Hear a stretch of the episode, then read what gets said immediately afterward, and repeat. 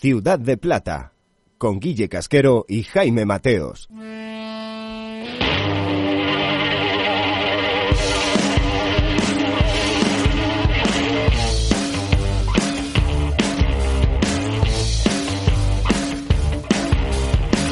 I.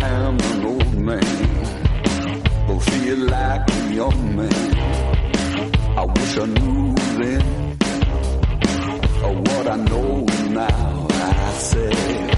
¿Qué tal familia, amigos? Bienvenidos todos a Ciudad de Plata, el podcast especializado en segunda división de Soccer City Media.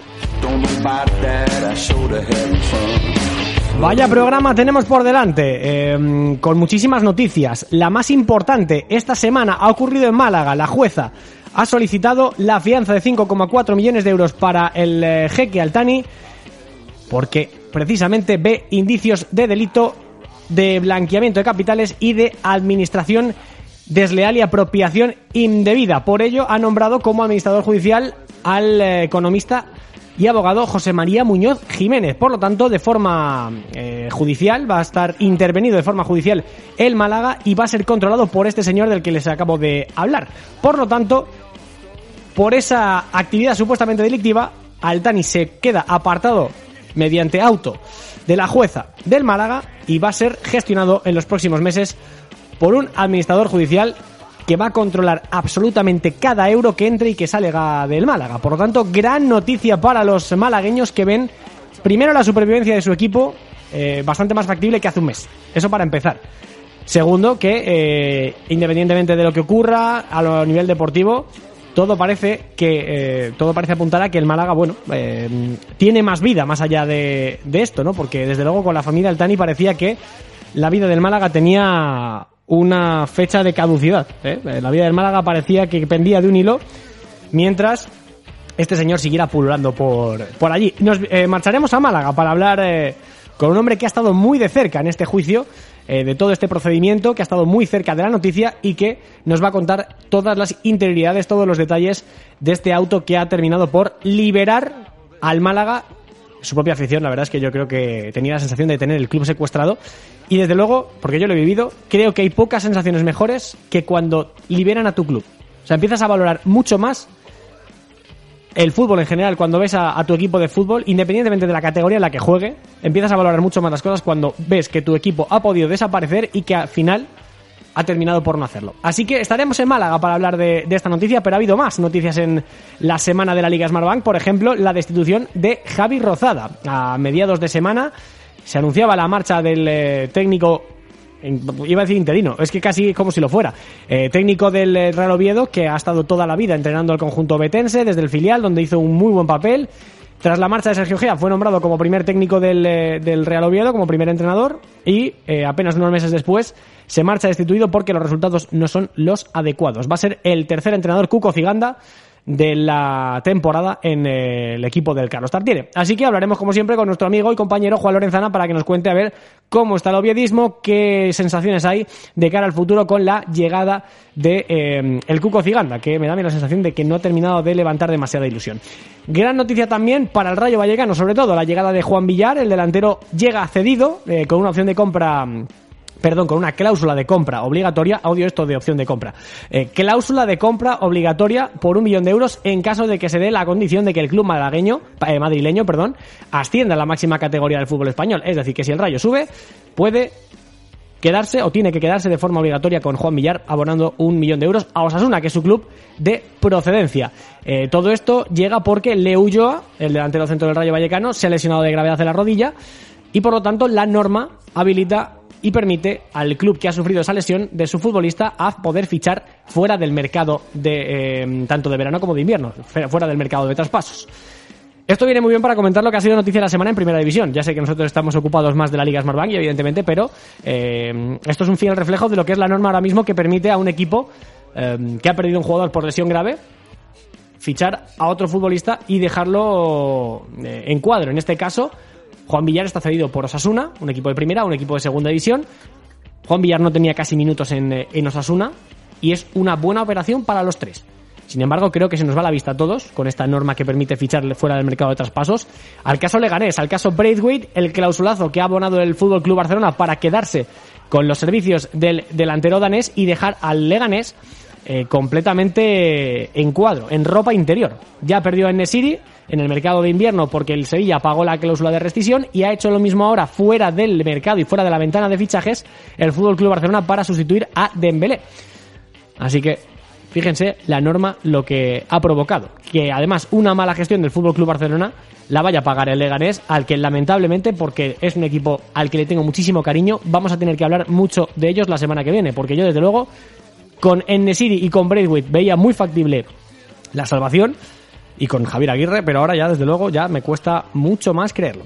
En fin, Últimos apuntes. Eh, la plantilla del Extremadura recibe la nómina de enero. El conjunto extremeño llevaba eh, tiene, retrasos en los pagos y eh, se les debía la nómina de enero. Bueno, pues el presidente Frank Anillo ha conseguido la financiación para hacer frente la nómina de la plantilla que aún no había sido abonada. De verdad, que todavía sigamos con estas cosas en el fútbol profesional. Es impresionante. En fin, Vamos allá, vamos a entrar en materia, porque eh, ya en apenas unas horitas arranca la Liga Smartbank, la jornada 29, con un maravilloso Sporting. Cádiz juega el líder en, eh, en el estadio del Molinón. El Sporting que viene de ganarle al Racing de Santander 0-2. Así que eh, no perdemos más tiempo. Vamos a, vamos a estar en Málaga, vamos a estar hablando del Real Oviedo y hablando del Racing, por cierto. Vamos a cerrar el programa con una entrevista a un jugador de la primera plantilla del Racing que ya teníamos ganas de hablar con alguien del conjunto cántabro. Esto es Ciudad de Plata en Soccer City Media, próximos minutos hablando intensamente de la mejor liga del mundo, la Liga Smartbank, aquí en Soccer City Media en Ciudad de Plata. ¡Vamos allá!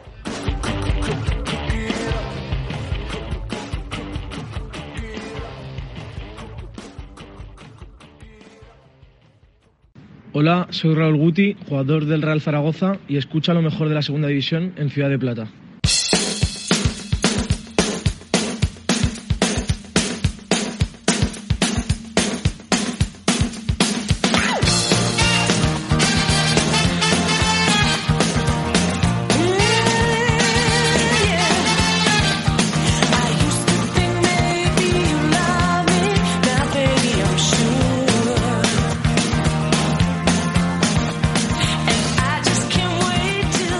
Con este Walking on Sunshine la verdad es que nos impregnamos de un buen rollo absolutamente espectacular y no es para menos, estamos de celebración todos los que amamos el fútbol español, la Liga Smartbank y los que tenemos un cierto cariño a Málaga.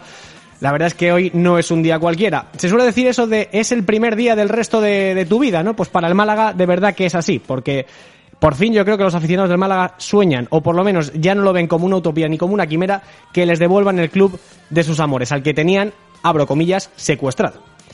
En fin, para que nos traslade esa felicidad que yo creo que se respira en Málaga, para que nos traslade todo lo que se ha vivido en las últimas fechas, para que nos traslade todos los entramados judiciales, al que yo creo que le van a convalidar además el primero de derecho, ¿eh? Para que nos traslade todas las sensaciones que se han vivido esta semana en Málaga, tenemos en Ciudad de Plata a mi compañero en Radio Marca, César Suárez. Hola César, ¿qué tal? Muy buenas, ¿cómo estás? ¿Qué tal, Jaime? Muy buenas tardes. Qué bien lo has dicho, ¿eh? El club estaba secuestrado, ¿eh? Pues efectivamente ya, ya, ya no lo está, ¿eh? Ya se puede decir que, que no lo está. Queda un poquito todavía, pero ya no lo está. Ya por lo menos la gestión no la van a tener esta, esta gente. Vamos a dejarlo ahí, con el calificativo de gente. El fútbol moderno tiene estas cosas, César. Eh, las sociedades anónimas deportivas llegaron para salvar a clubes que no tenían eh, dinero para subsistir. Sin embargo, tiene esa parte mala, que puede llegar cualquier desalmado, comprar el eh, Málaga, en este caso, y hacer lo que quiera con él. Es lo que ha hecho Altani, pero por fortuna la justicia ha intervenido a tiempo para evitar que eso siga ocurriendo y, y evitar un mal mayor que podía ser la desaparición del club. Bueno, eso esperemos que, haya llegado a tiempo porque evidentemente se ve la luz al final del, túnel con todo lo que sucedió en el día de, de, ayer, pero, pero todavía no se ha salido de ese, de ese túnel, ¿no? Hay muchas cosas todavía que pendientes y evidentemente lo que se soluciona es que ahora ya, por ejemplo, todo lo que se gaste, todos los ingresos que haya y todos los gastos que se deriven de, de la gestión del Málaga van a ir para lo que realmente necesita una sociedad anónima deportiva o un club de fútbol, no para los caprichos personales de Bienes Altani, presidente del Málaga, ni de sus hijos, que han utilizado el club a lo largo de los últimos años para su propio beneficio personal, como evidentemente queda demostrado con toda la documentación que le han dado a la jueza, pues tanto a la Liga de Fútbol Profesional como al Consejo Superior de Deportes y sobre todo el registro policial que se hizo el otro día en la Rosaleda y que, que bueno, pues ha provocado finalmente que, que no solamente se hable de administración desleal y apropiación indebida, sino incluso hasta de blanqueo de capitales, con lo cual las consecuencias penales para los altaní pueden ser todavía mayores de las que ya de por sí cualquier optimista se podría pensar. Bueno, vamos por partes, César, porque hay muchas cosas. Lo primero, Sí. eh, la jueza lo que determina es que ante una a posible administración eh, desleal, eh, el- el- lo primero es nombrar un administrador judicial que de aquí en adelante, no sé por cuánto tiempo, eh, administre al club con la mayor diligencia posible, porque es al final para lo que está, para mm, terminar de, como tú bien has dicho, eh, mm, gastar el- lo necesario, controlar lo que entra y lo que sale de una forma minuciosa. Bueno, todo esto viene porque la jueza determina que hay un riesgo claro para el Málaga por esa administración desleal, ¿no? Sí, bueno, para poner en contexto, hay que decir que los dos primeros años de, de Altani al frente del, del MAG, cuando le compra las acciones a Fernando Sanz, eh, invierte, ya sea de manera directa o indirecta, pero gracias a él, pues llegan ingentes cantidades de dinero, en torno a 130 millones de euros, insisto, los dos primeros años. Se compra un montón de jugadores buenos, se les ponen fichas altísimas de 5 o 6 millones de euros. Hablamos de cantidades netas, con lo cual todavía en brutas es el doble prácticamente, pero al tercer año, cuando el Málaga está clasificado ya para jugar la Liga de Campeones, pues Altani se aburre y dice que, le están engañando y que no pone ni un céntimo más. Entonces, claro, toda la hipoteca de fichas altas que tenía, eh, el no pagar genera una deuda que de estar en 20, 30 millones de euros pasa a ser de más de 100 millones, ¿no? Y a partir de ahí empiezan todos los problemas del Málaga y empieza, de alguna manera, a deshacerse de todas aquellas fichas altas y de todas las grandes estrellas y, por lo tanto, de la pérdida de potencial deportivo que, a la postre, hace dos temporadas, pues tiene la consecuencia de bajar a segunda división con evidentemente eh, la pérdida de ingresos audiovisuales y demás derechos que, que de alguna manera pues todavía ponen en más dificultad si cabe esa, esa viabilidad del, del Málaga. Mientras todo esto ocurre, es decir, mientras el Málaga a nivel deportivo y económico está perdiendo un montón de cosas, a nivel eh, personal los Altani utilizan el Málaga como si fuera un banco. No hay dinero para fichar jugadores, no hay dinero para pagar billetes de avión, pero sí lo hay para pues eh, los caprichos de, los hijos de Altani, por ejemplo, pues un fin de semana en Londres gastándose 300.000 euros del club, o destrozando una habitación de un hotel de lujo en Las Vegas por valor de 500.000 euros que tiene que pagar el propio Málaga eh, y que se tapa desde la propia entidad malacitana. O sea, todas estas cosas que al final hemos venido denunciando en Radio Marca y que eh, finalmente, pues mira, pues en el auto de la jueza y con toda la información recabada por la Policía Judicial, pues al final ha determinado efectivamente esta situación, ¿no? Entonces, ¿qué ocurre? Bueno, pues que eh, los periodistas denunciamos de manera pública, ¿no? A través de las posibilidades que tenemos toda esta situación, pero si no hay una intervención judicial no se puede hacer más que hablar, pero en este caso no, no llegar a consecuencias. Bueno, pues la Asociación de Pequeños Accionistas del Málaga, vamos a llamarle la APA, Sí. pues es la que hace un par de meses, bueno, en noviembre en concreto del año 2019, pues presenta con la documentación que tienen,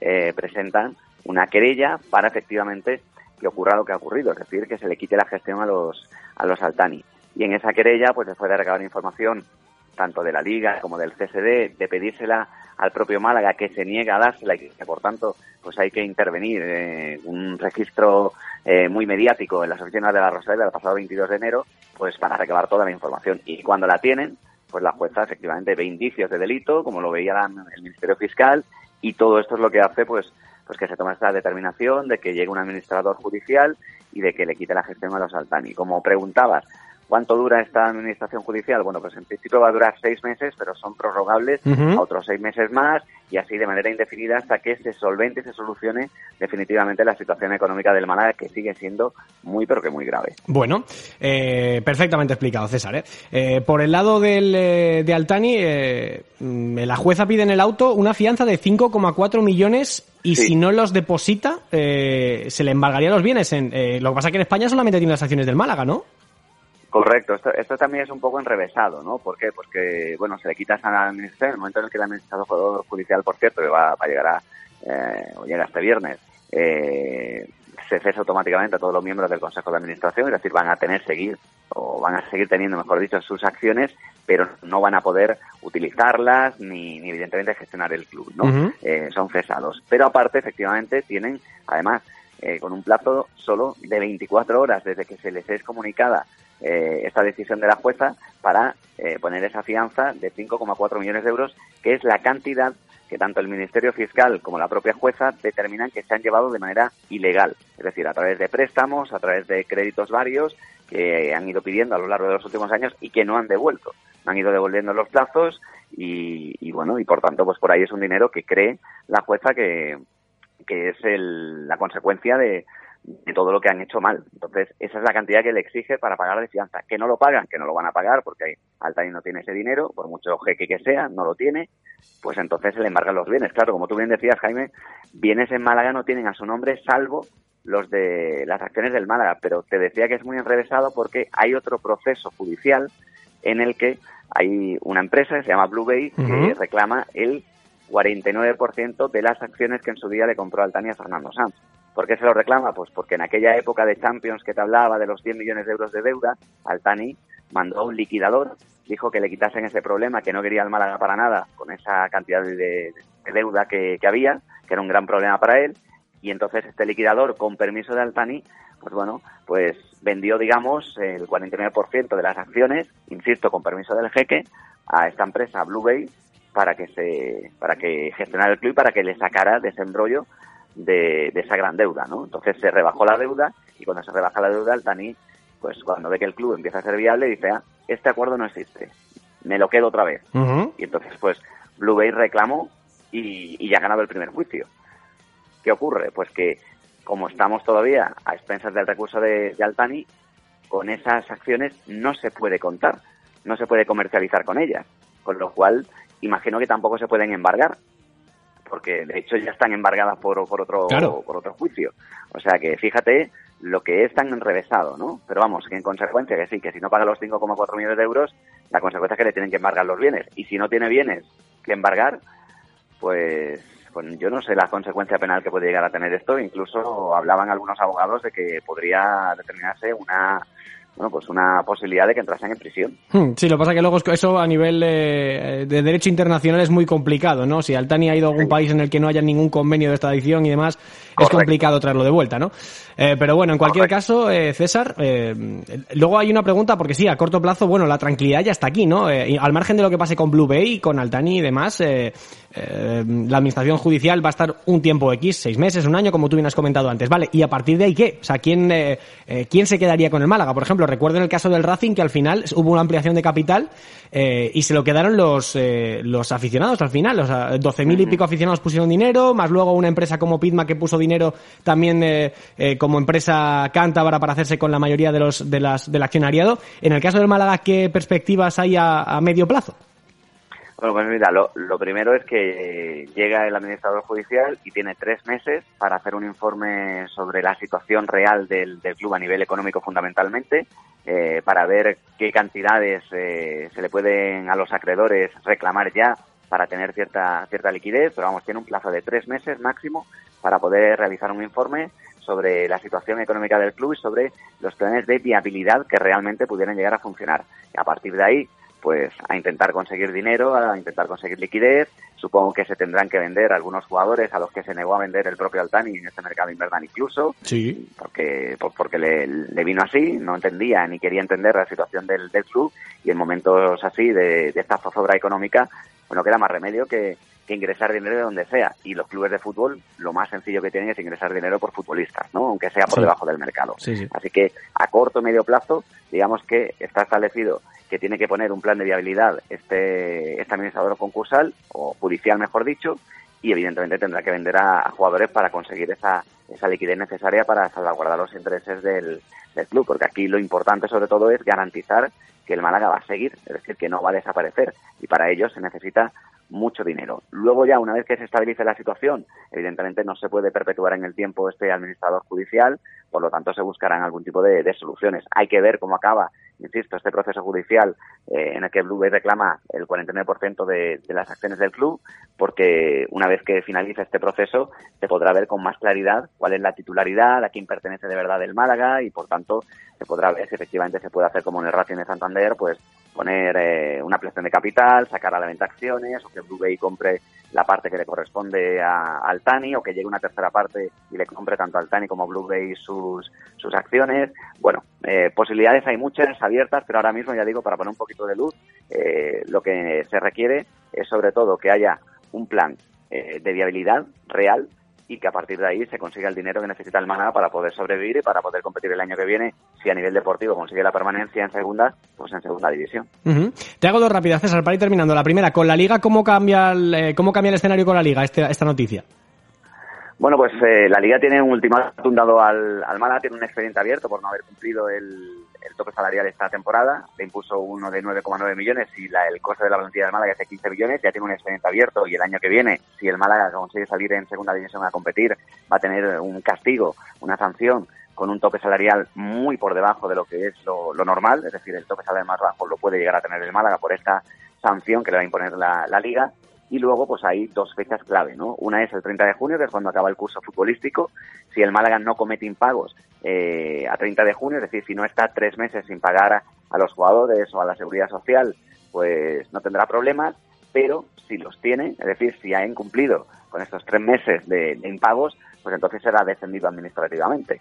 Eh, y luego, si es capaz, insisto, de permanecer eh, en el campo y en los despachos sin cometer impagos y logra la permanencia en el césped, pues llegará el 31 de julio de este mismo año cuando se tienen que inscribir los clubes profesionales y habrá que ver si la liga es un poquito más, en este caso, eh, flexible uh -huh. con las condiciones que le, le, impone al Málaga para poder inscribirse como club de como club de fútbol. No, se supone que ahora la liga, pues hombre, que también es verdad que ha ayudado al Málaga en muchos sentidos, pero que no aguantaba el TAN y por la presión de otros clubes, pues bueno, pues ahora tendrá un poquito más de delicadeza, entre comillas, ¿no? Eh, teniendo en cuenta los esfuerzos que va a realizar el Málaga y que ahora sí que va a estar eh, de alguna manera controlado judicialmente, ¿no? O sea que por ahí eh, el Málaga no se puede quejar del comportamiento de la Liga ni mucho menos, a pesar, ya digo, de que le espera una sanción, sobre todo por no haber cumplido esta temporada ya con, con el tope salarial. El daño está hecho, aunque no lo haya hecho evidentemente el administrador concursal, pero cuando tú cometes un pecado, pues tienes unas consecuencias que, claro, que pagar, ¿no? Lógico. Que luego te redimas, ¿no?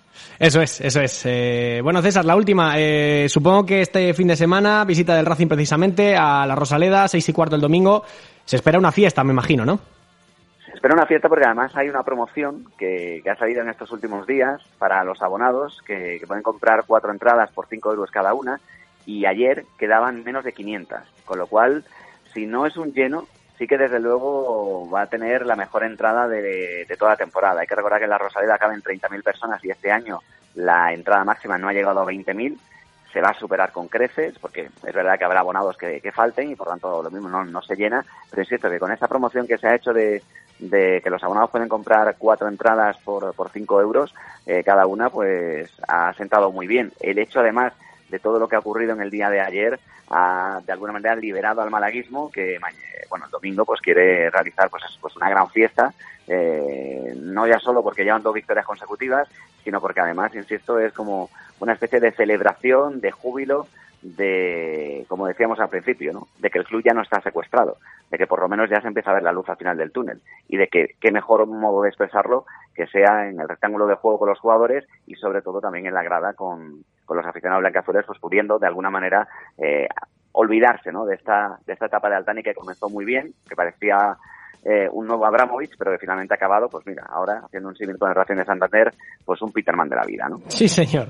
Al final estas cosas no suelen acabar bien, y si no, vamos a ver cómo acaba, por ejemplo, lo de la Almería, que también tiene una pinta un poco rara. Eh, César también. Suárez, sí, señor. Eh, César Suárez, te agradezco muchísimo tu tiempo, que hayas explicado tan bien y tan de forma pormenorizada los, las interioridades de esta sentencia, de este caso Málaga, de todos los líos judiciales y todos los líos con la liga. Se abre un nuevo horizonte para el Málaga, ilusión en Málaga y espero que lo disfrutes porque después de todo este tiempo con el club secuestrado, eh, yo me imagino que ahora sabrá doblemente mejor. Un abrazo enorme y muchas gracias por pasarte por Ciudad de Plata. Venga, un abrazo Jaime, un placer.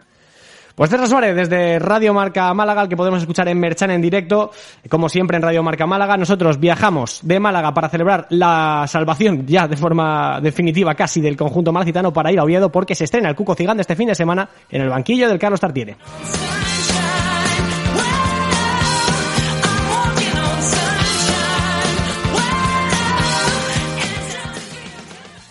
Soccer City. Escúchanos de lunes a jueves de dos y media a tres de la mañana en Radio Marca.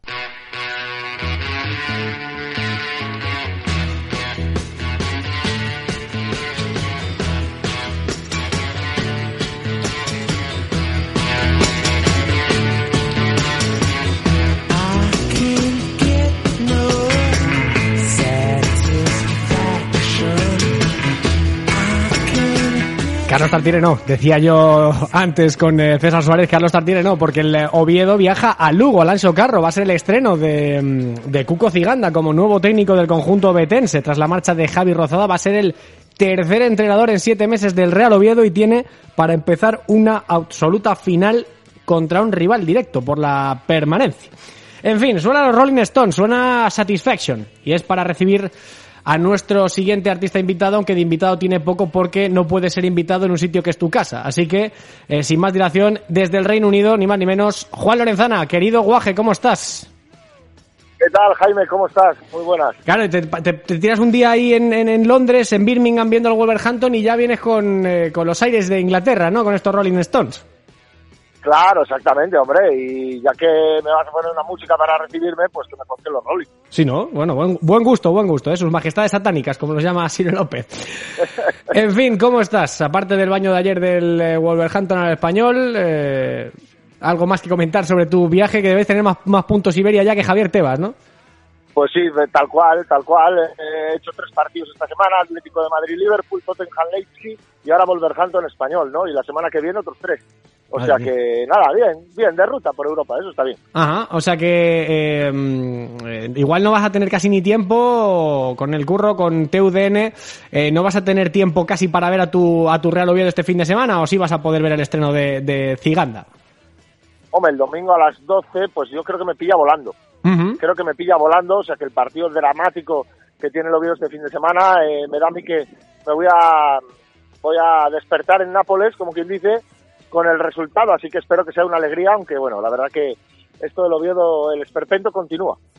¿no? El Sería esperpento titular, te lo continúa. rápido. Me gusta, me gusta el titular. eh. Como decía antes, tercer entrenador en siete meses. Igual el problema no es exactamente el entrenador, Juan. Sí, yo creo que no es el entrenador, yo creo que es una planificación deportiva horrible. Creo que el equipo eh, parece, cuando parece que va mejor, cuando parece que coge buenas sensaciones, eh, acaba tirándolas por la borda. Y creo que lo que se ha hecho con Rozada es muy injusto, ¿no? Eh, sobre todo por cómo viene Javi Rozada al, al Oviedo, ¿no? Él ha hecho un papel buenísimo en la cantera. Él vio que no contaban con él cuando se trae de nuevo a Egea. Vio Sí. que no contaban con él Sí, y a punto está de firmar con la cultura leonesa, Javi Rozada en este momento. Y es ahí cuando el Oviedo le frena y dice, oye, espera, pero ¿qué quieres?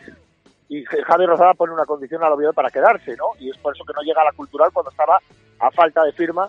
Y dice Rozada, oye, si en algún momento se va a Egea, contar conmigo y tal. Y el Oviedo le dice que, ok, eso es lo que sucede meses después. Y ahora Javi Rozada no se ha tenido ninguna paciencia con él. Y como coincido contigo plenamente, creo que no creo que no, no es justo y que es otro otro volantazo más a un proyecto que no sé si es proyecto. Proyecto que no sabe si es proyecto. Eh, a ver, ¿a qué te refieres exactamente con eso? Pues que el Oviedo lleva cuatro años, eh, desde la vuelta al fútbol profesional, quedando a las puertas del playoff. ¿no? Con buenos equipos, con buenos jugadores, ¿no? Eh, sin poder gastar mucho por esta nueva moda del límite salarial, ¿no? Que me parece correcta. Sí. eh, entiéndase moda como, como aspecto positivo, pero eh, este año no se ha fichado nada, se está tirando de gente de la casa, cosa que me parece bien, pero obviamente 10 chavales del filial es muy difícil que mantengan un equipo en una categoría como la como la Liga Smartbank, ¿no? Y ahora cambiar de entrenador justo antes de la final, porque ahora ya todo empieza a ser finales y partidos dramáticos. No, no, totalmente, vamos. Empezando Y por ahora esta. poner al Cuco Ciganda, que lo hizo muy bien en su momento con Osasuna, recordemos, pero eh, no es un hombre que a la afición le ilusione. No, eh, no sé cómo va a, a trascender todo esto en el equipo. Esto recordar... Habrá que darle una oportunidad. Sí, no, no, desde luego, porque es que además es lo que hay. Eh, estuvo también en, eh, recuerdo en el filial del Athletic, si no recuerdo mal, no sé si el año que eh, el año que juega el Athletic, el filial del Athletic en, en- en segunda división, ese añito, creo que fue el entrenador del, del filial, no, no, no, si no recuerdo mal. Pero bueno, en cualquier Sí, caso, Yo creo Eh. también, pero vamos, eh, no ha hecho malas cosas como entrenador. Eh, semifinales de la Copa La UEFA con Osasuna, eh, solo con eso, automáticamente cuando empieza, recordemos que eh, recoge el equipo Navarro después de la época de Javier Aguirre, en la 2006-2007, juega previa de Champions con el Hamburgo, le Sí. echa al Hamburgo cierto. y ahí empieza muy mal la temporada, finalmente se rehace y acaba llegando a semifinales de la Copa La UEFA. Entonces, bueno, obviamente con el Oviedo eso no lo va a poder hacer, pero con que dé un, poco la mitad de lo que dio con Osasuna, eh, pues bueno, vamos a ver, ¿no? Vamos a ver, pero antes de este partido, yo por lo menos hubiera dejado a Rosada este partido. Oye, ya si pierdes con el Lugo, mira, pues puedo entender que intentes tomar otro rumbo y demás, pero antes de un partido tan importante, y encima el Lugo viene a ganar en Fuenlabrada, eh, uff, yo no hubiera cambiado el técnico. La No, verdad. es verdad que el momento es un poco raro. Además, el Cuco, bueno, el Cuco tiene cierta experiencia, Jerez, el eh, Athletic Club también en primera división, llega al Real Oviedo. Es verdad que la destitución se produce de una manera un poco rara, ¿no, eh, Juan? Porque, eh, bueno, a mitad de semana, no, no es inmediatamente después del partido, que por cierto, el partido en el que eh, pierde el Real Oviedo contra el Alcorcón no es ni de lejos el peor partido que ha hecho el Oviedo este año. Sí, no, no, no, ni de lejos, ni de lejos. Como te decía, eh, las buenas sensaciones estaban instaladas, te lo comentaba hace dos semanas con el Albacete, ¿no? 3 a 1, eh, luego empatas en Vallecas, no dando una mala imagen, contra Alcorcón tampoco das una mala imagen, es decir, creo que el equipo estaba encontrando ese tono necesario, luego te faltan jugadores, ¿no? Para ganar cuatro partidos seguidos, pero a partir de ahí tienes que saber a lo que te atienes y creo que no se ha tenido ninguna paciencia y como bien dices, eh, no echarlo nada más finalizar el partido, esperar dos, tres días ahí, que yo creo que estaban esperando a lo mejor a, bueno, a ver si tenemos un entrenador y demás. Y luego yo dije, bueno, pues a ver, vamos a ver a quién traen, ¿no? Será por entrenadores tal. Y de repente te dan el nombre del Cuco Ciganda y te quedas un poco sorprendido, ¿no? Pero como te digo, habrá que apoyarle lo máximo porque de él depende la supervivencia del Real Oviedo ahora mismo. No, desde luego, desde luego que sí. Eh, mm, Juan, no sé ya desde el punto de vista medio plazo, eh, el cambio es verdad que no ilusiona, la gente está con los eh, colmillos y, lo- y los dientes y las garras afiladas con, la situación eh, que está viviendo el Real Oviedo este año, que ha sido más un polvorín que otra cosa, pero ahora mismo con lo que hay, ¿el Real Oviedo es más favorito que otros para la permanencia? yo creo que sigue teniendo equipo para salvarse. Yo es que no, vamos, o sea, por obviamente no tenemos equipo para meternos en playoff, ¿no? Luego es, segunda división ¿no? y todo puede pasar en cualquier temporada, pero yo creo que sigue teniendo equipo para salvarse y lo que hay que conseguir ahora con, con este cambio de entrenador es que esas buenas sensaciones se sigan transmitiendo en el campo, ¿no? Y luego, obviamente, meterlas en la portería, porque Hmm. claro, es otro problema que tiene el Oviedo, que cuando Ortuño no marca, Ibra sabemos todos, y ya sabes que soy muy fan de Ibra, pero, pero obviamente si tuviera 30 goles por año estaría en el Real Madrid y no estaría en el Oviedo, ¿no? Con lo cual eh, hay que meterlas en la portería, ganar los partidos como sea, por lo civil o por lo criminal y, y adelante, creo que se va a salvar el Oviedo, espero que se salve el Oviedo. Desde luego. Eh, además, Ibra tiene una cosa, Juan. eh, Ibra tiene una cosa que, que tienen muy pocos delanteros, eh, que es que siempre está en el sitio, siempre está muy bien colocado, siempre está en la posición correcta en el momento del remate, pero a la hora de rematar le cuesta muchísimo hacer gol. O sea, lo que es colocación 10, puntería 2. Así es, así es. Ibra muchas veces dices lo hace todo bien y llega a la portería y el balón se va fuera, ¿no? Y dices, ay, Ibra, si la metieras. Claro, si las metieras todas esas, obviamente no estaba en el Oviedo, Sí. ¿no? Pero, pero bueno, aún así yo me parece fundamental para este equipo y vamos a ver por qué sistema opta Zidane, ¿no? Vamos a ver si se arma con un 4-4-2, vamos a ver si sale un poco más abierto con dos hombres en banda como Bárcenas, como el Turu, ¿no? El Turu decía que se estaban, eh, decía esta semana en declaraciones que se estaban acoplando a lo que decía el nuevo Mister, ¿no? Pues a ver si llegan a Lugo y por lo menos, hombre, una victoria allí, porque si no ese partido o la recta final de temporada puede ser dramática, pero de verdad. Es que La gente, fíjate, como bien dices en Oviedo, Sí. la gente está con los colmillos, ¿eh? La gente eh, va a apoyar mucho al equipo, pero como el equipo no le entregue algo, eso se vuelve todo en contra. es que además yo en el Tartiere, Juan, yo no he escuchado eje a vete ya, rozada vete ya, eh, eh, pero No, sí, eh, claro, pero sí que he visto algún eh, indicio de que se apunta al palco, a las altas esferas. Sí, sí, sin duda. Yo creo que, eh, el, mira, el otro día estuve en Vallecas viendo el partido en directo Sí. y mm, la sensación que me daba con la afición era que no se podía, o sea, que al Oviedo se le podía criticar de todo, de todo esta temporada, menos una cosa, la entrega, Actitud, eso es. menos la entrega y la actitud. O sea, creo que la actitud de, de los jugadores del Oviedo es ejemplar. En la mayoría de los partidos, obviamente hay partidos mejores, peores, jugando a fútbol, pero creo que la actitud es ejemplar. Y a partir de ahí la afición nunca va a mirar al técnico, salvo que, bueno, que salvo que pierdas 10 partidos seguidos, pero entonces ya es que tienes otra actitud, pues, bastante peor, ¿no? Entonces, bueno, pues eh, la afición mira al palco, va a empezar a mirar al palco y como empieza a mirar al palco, al palco todos sabemos lo que pasa. Yo, me, me viene a la cabeza un Oviedo Elche en segunda división, antes de caer al pozo definitivamente, que perdimos 3-6, que se montó en las gradas del Tartiere un lío que, vamos, Hmm. ¿para qué te cuento, no? No creo que vuelva a pasar eso porque la gente está más tranquila que hace 20 años, Por fortuna. pero, pero aún así, alguna pitada, alguna pañolada yo no descarto de aquí a final de temporada. Claro, es que en aquel entonces el contexto histórico para el Oviedo era muy distinto. El Oviedo acostumbrado a estar en primera toda la vida, de repente se ve bajando a segunda división B. Claro, es que eso en, en apenas dos años. es Claro, que eso. ¿no? encima, es que bajamos a segunda B y no nos dejan jugar en segunda B Claro. porque nos descienden otra categoría más, con lo Mm. cual imagínate. Sí, sí. sí. Imagínate, pasaste a ver a la Real Sociedad en la Copa, en la Copa con 6.000 personas, a acabar a hace tres años verla con 30.000.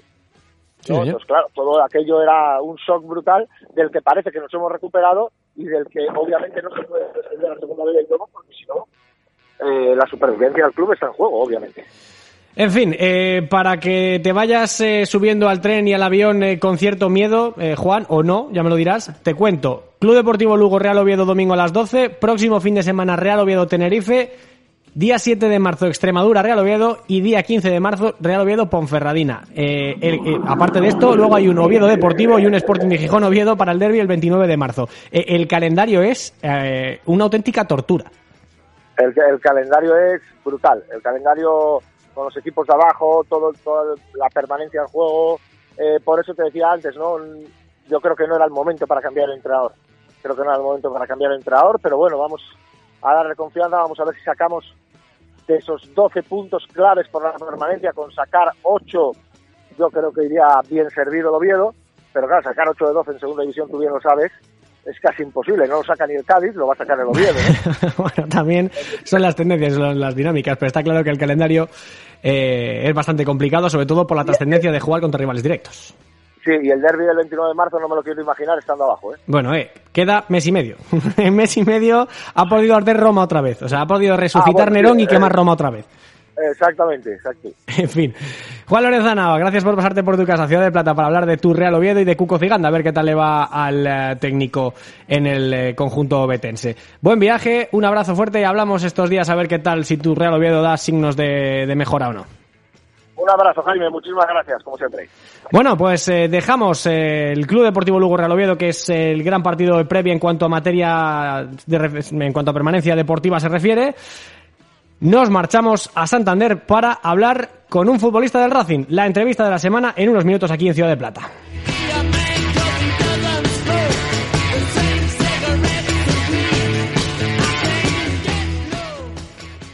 Podcast, vídeos, entrevistas, reportajes, artículos de análisis, todo en soccercity.es.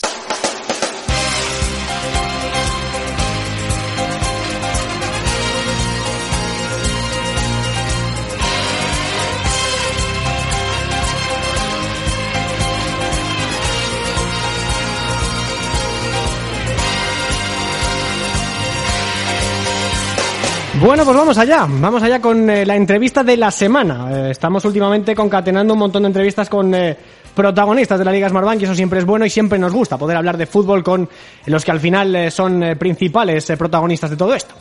Y teníamos muchas ganas de ir a Santander, sobre todo, bueno, eh, ya lo saben todos los oyentes, mi preferencia por, eh, por el equipo de la capital de Cantabria, el equipo de todos los cántabros, pero más ahora que la llegada de José Luis Oltra ha terminado de destapar la- el tarro de la ilusión, la afición llenando el sardinero contra el Sporting de Gijón, eh, con las entradas prácticamente agotadas. En fin, vamos a hablar con uno de los jugadores, uno de los integrantes de la primera plantilla del Real Racing Club. Es además uno de los recién llegados, pero es todo un veterano de guerra, como es Abraham Minero. Hola Abraham, muy buenas, ¿cómo estás? Hola, buenas, ¿qué tal? Abraham Minero, que no Mineiro, que yo que me imagino que alguna vez habrán cambiado el apellido en contra de tu voluntad, ¿no? no, no, no, no he tenido, no he tenido esa suerte, o sea, pero a lo mejor eh, otro gallo hubiera cantado en el fútbol, ¿no? Como, como, como con ese apellido. Oye, verdad, ¿eh? Con- por ejemplo, el Madrid que no hace más que fichar brasileños, igual con ese toque de exotismo. Imagina, imagina, imagina. Pero bueno.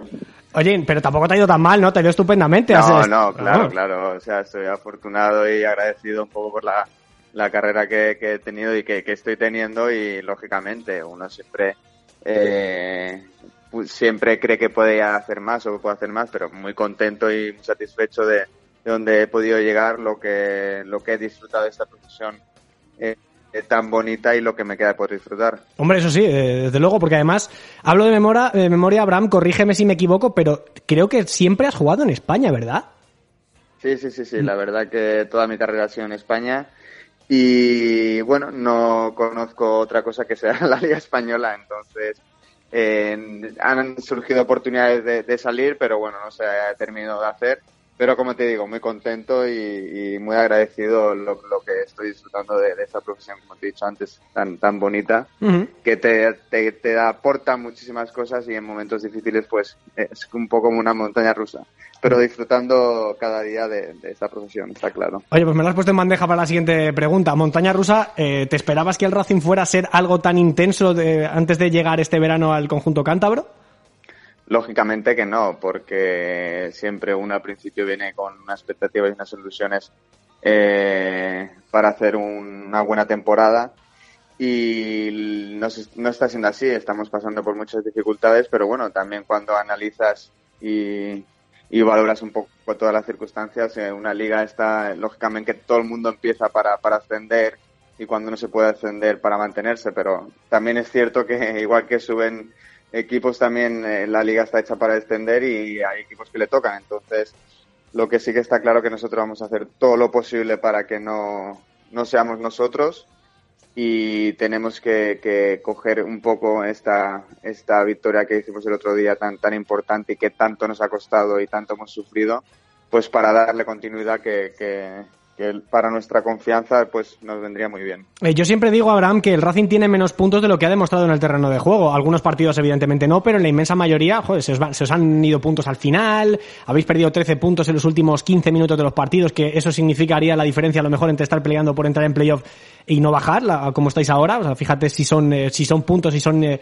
importantes, pero eh, eh, da la sensación de que con Oltra han cambiado muchas cosas. No sé, desde dentro, ¿qué, qué ha cambiado? Ya no solamente a nivel futbolístico, por ejemplo, tú has estado, has empezado a jugar en lugar de muy delgado, en el centro del campo ha empezado a jugar Kitoko. Al margen de eso, ¿qué ha cambiado con Oltra?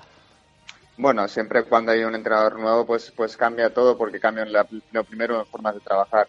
Eh, hay que respetar las personas que habían antes porque tenían otro método de trabajo.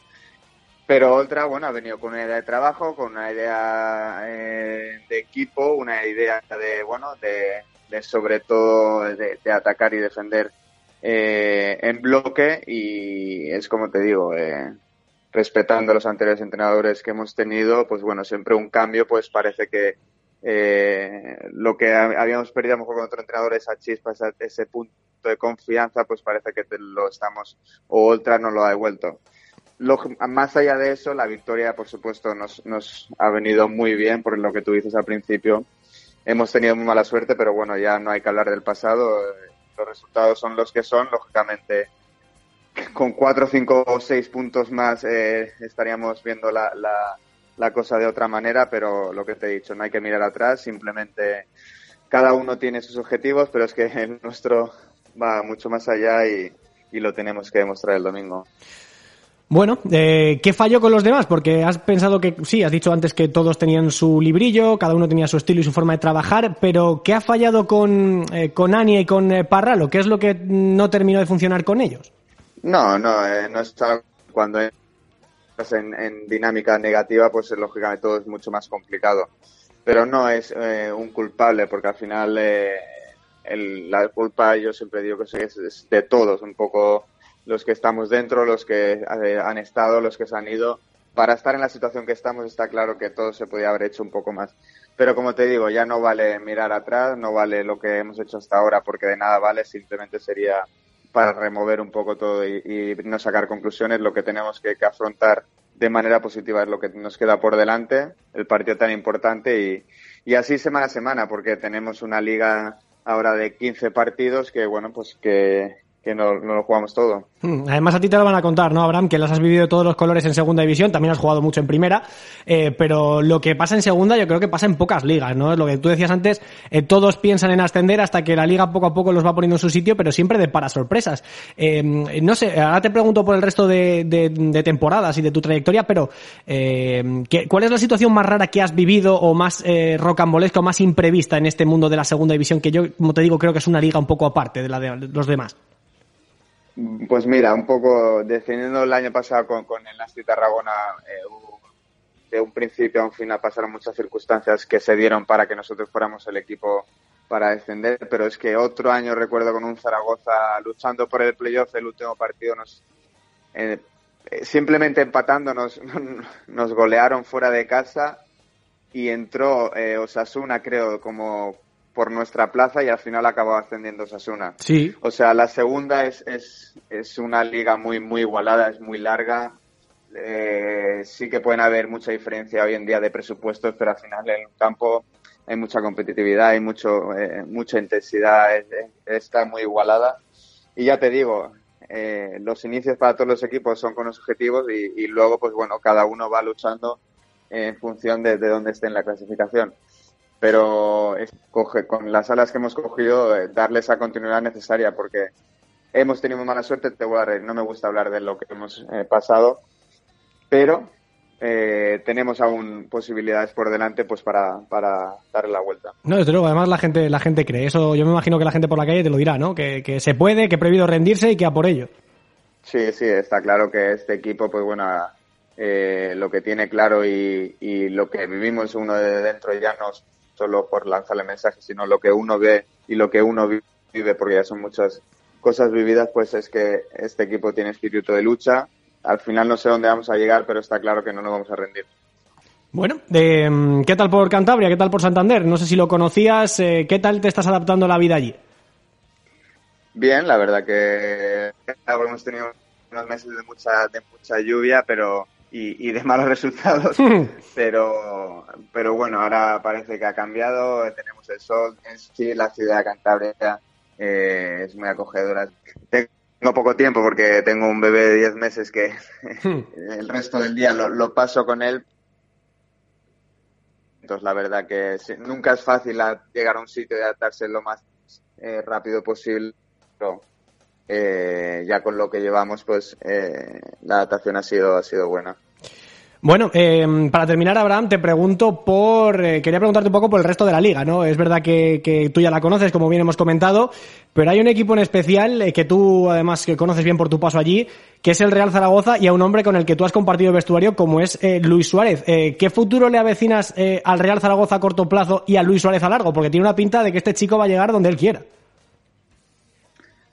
Pues pienso que es un año muy bueno para el, para, para el Zaragoza. Está haciendo una temporada, eh, la verdad que más que merecida para estar donde está. Eh, lo está demostrando cada fin de semana.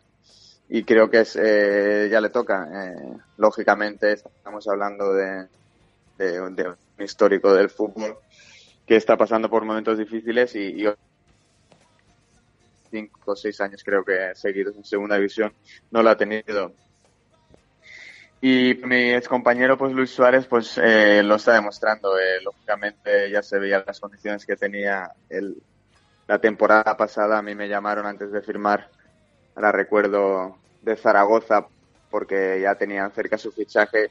Y te voy a decir lo que les dije. Es un chaval, pues bueno, es un chaval que se nota el hambre que tiene porque pe- pelea cada balón como si fuera el último. Es un chaval que viene de Latinoamérica y, y tiene esa, esa, esa garra y esa lucha o esa necesidad de, de- de querer partir cada balón.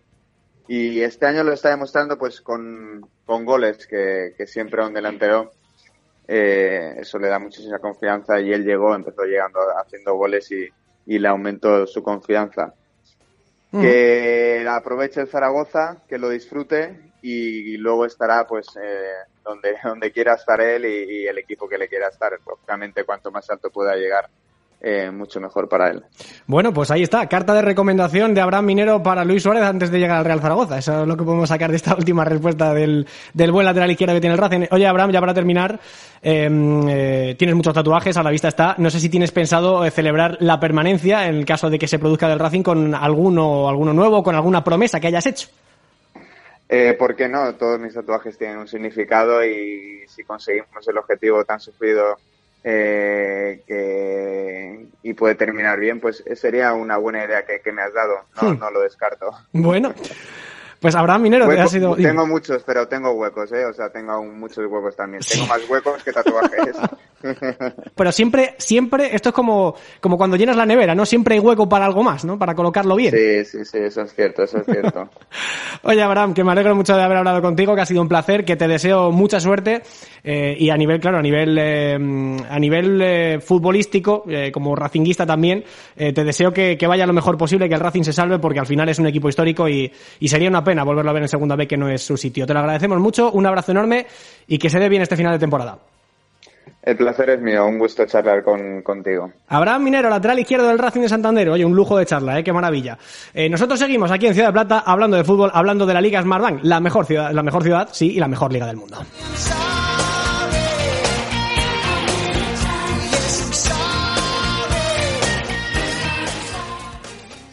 Hola, soy Paris Adot y esto es Ciudad de Plata.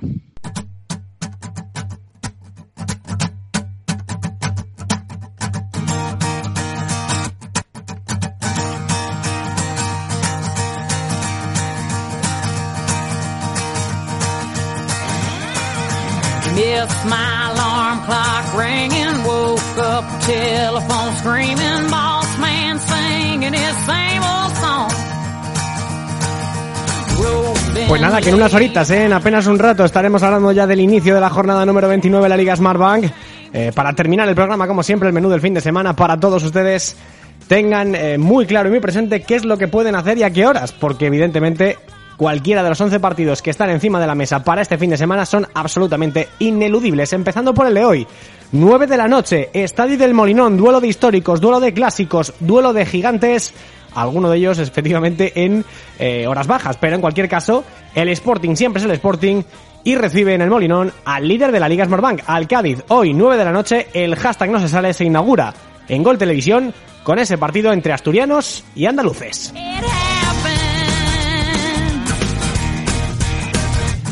Mañana sábado 4 de la tarde, duelo de amarillos desde Santo Domingo, Alcorcón, Unión Deportiva Las Palmas. Por cierto, decía Jesús Izquierdo esta, esta semana, esta, en Twitter, eh, decía que eh, si parece más grande el estadio de Gran Canaria que el del Alcorcón, que efectivamente a la vista lo parece, eh, las medidas son exactamente las mismas, ¿eh? 105 por 68 es lo que mide en el campo de Santo Domingo y el que mide de Gran Canaria. En fin, como dato relevante, ya está bien. Mañana a las 4 de la tarde, Alcorcón, Unión Deportiva Las Palmas, misma hora para el Almería Fuenlabrada.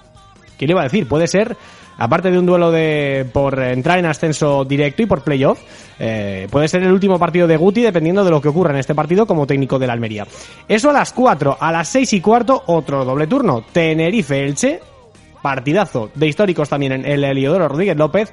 Vuelve Nino a la que fue su casa, esta vez vestido de franjiverde, pero va a recibir seguro el tributo de una afición agradecida que, le quiere muchísimo por su paso en, eh, por las islas, por eh, Tenerife. Decíamos 6 y cuarto este partido, también 6 y cuarto el Girona Ponferradina. Vaya partidazo este también, ¿eh? 8 y media. Albacete Numancia. Desde el Carlos Belmonte va a ser el partido que cierre el turno del sábado. Recuerden, Albacete Numancia, 8 y media el sábado. Para el domingo quedaría el debut en primera plana, ¿eh? a las 12 del mediodía, duelo del aperitivo, el debut de Cuco Ciganda como técnico del Real Oviedo, además en una final por la permanencia, Club Deportivo Lugo, Real Oviedo, domingo 12 del mediodía. El partido de la jornada quedará para las 4 de la tarde en Vamos, en abierto, partidazo entre el Real Zaragoza y el Real Club Deportivo de La Coruña. El Real Zaragoza que es equipo de ascenso directo y el Depor que, ¿por qué no? Podría ser conjunto de playoffs si sigue en esta, en esta línea ascendente. Por cierto, el Depor que solamente ha perdido dos puntos en 2020 ¿eh? de todo lo que ha jugado. Es tremendo. A las seis y cuarto, doble turno. Extremadura Mirandés. Este partido también tiene su intríngules. El Extremadura metido e inmerso en zona de descenso ante un Mirandés que empata mucho, pero que todavía no ha perdido en 2020 en, eh, en Liga. También 6 y cuarto, el día de la celebración de la liberación del Málaga desde la Rosaleda Málaga, Racing de Santander, domingo 6 y cuarto. Anda, que el Racing también sabe de liberaciones. ¿eh? El Racing sabe de eh, lo que es que un club al que sus aficionados consideran que se lo han secuestrado se lo liberen. ¿eh? Y créanme, créanme que ese día, ese partido es impresionante. Así que vamos a disfrutar de un ambiente de la Rosaleda absolutamente brutal. 9 de la noche, cierra la Liga Smartbank en su jornada 29, 29 fechas tachamos ya, con el Rayo Vallecano Huesca, o lo que es lo mismo, la vuelta de Michel primero de Vallecas, el entrenador del conjunto ostense, que en su momento lo fue del Rayo Vallecano, su vuelta a casa, su vuelta a Vallecas, vuelta al estadio del humilde barrio madrileño. Domingo 9 de la noche cierra la jornada 29 el Rayo Huesca. I. Y nosotros que vamos cerrando el chiringuito, evidentemente. Ya va siendo hora. Nos hemos retrasado un poquito en subir esta semana el podcast, pero que haceres eh, laborales nos han impedido hacerlo un poquito antes. De todas maneras, no está mal. A modo de previa y también para tener todas las noticias con la, la cuadratura del círculo absoluta- absolutamente completado. Nos vamos con el eh, alivio y con eh, la conciencia tranquila sabiendo que hemos hecho nuestro trabajo como siempre. Una semana más. Ha sido un placer. Un abrazo enorme de quien les habla, Jaime Mateos, para todos ustedes, Ciudad de Plata, en Soccer City Media. La semana que viene, más y mejor. Sean buenos. O qué narices. Sean malos, que ya habrá tiempo de arrepentirse. Si lo van a ser, ya saben, llámenos, que ahí estaremos. Ciudad de Plata, Soccer City Media, buen fin de semana. Un abrazo a todos. Hasta la semana que viene. Adiós.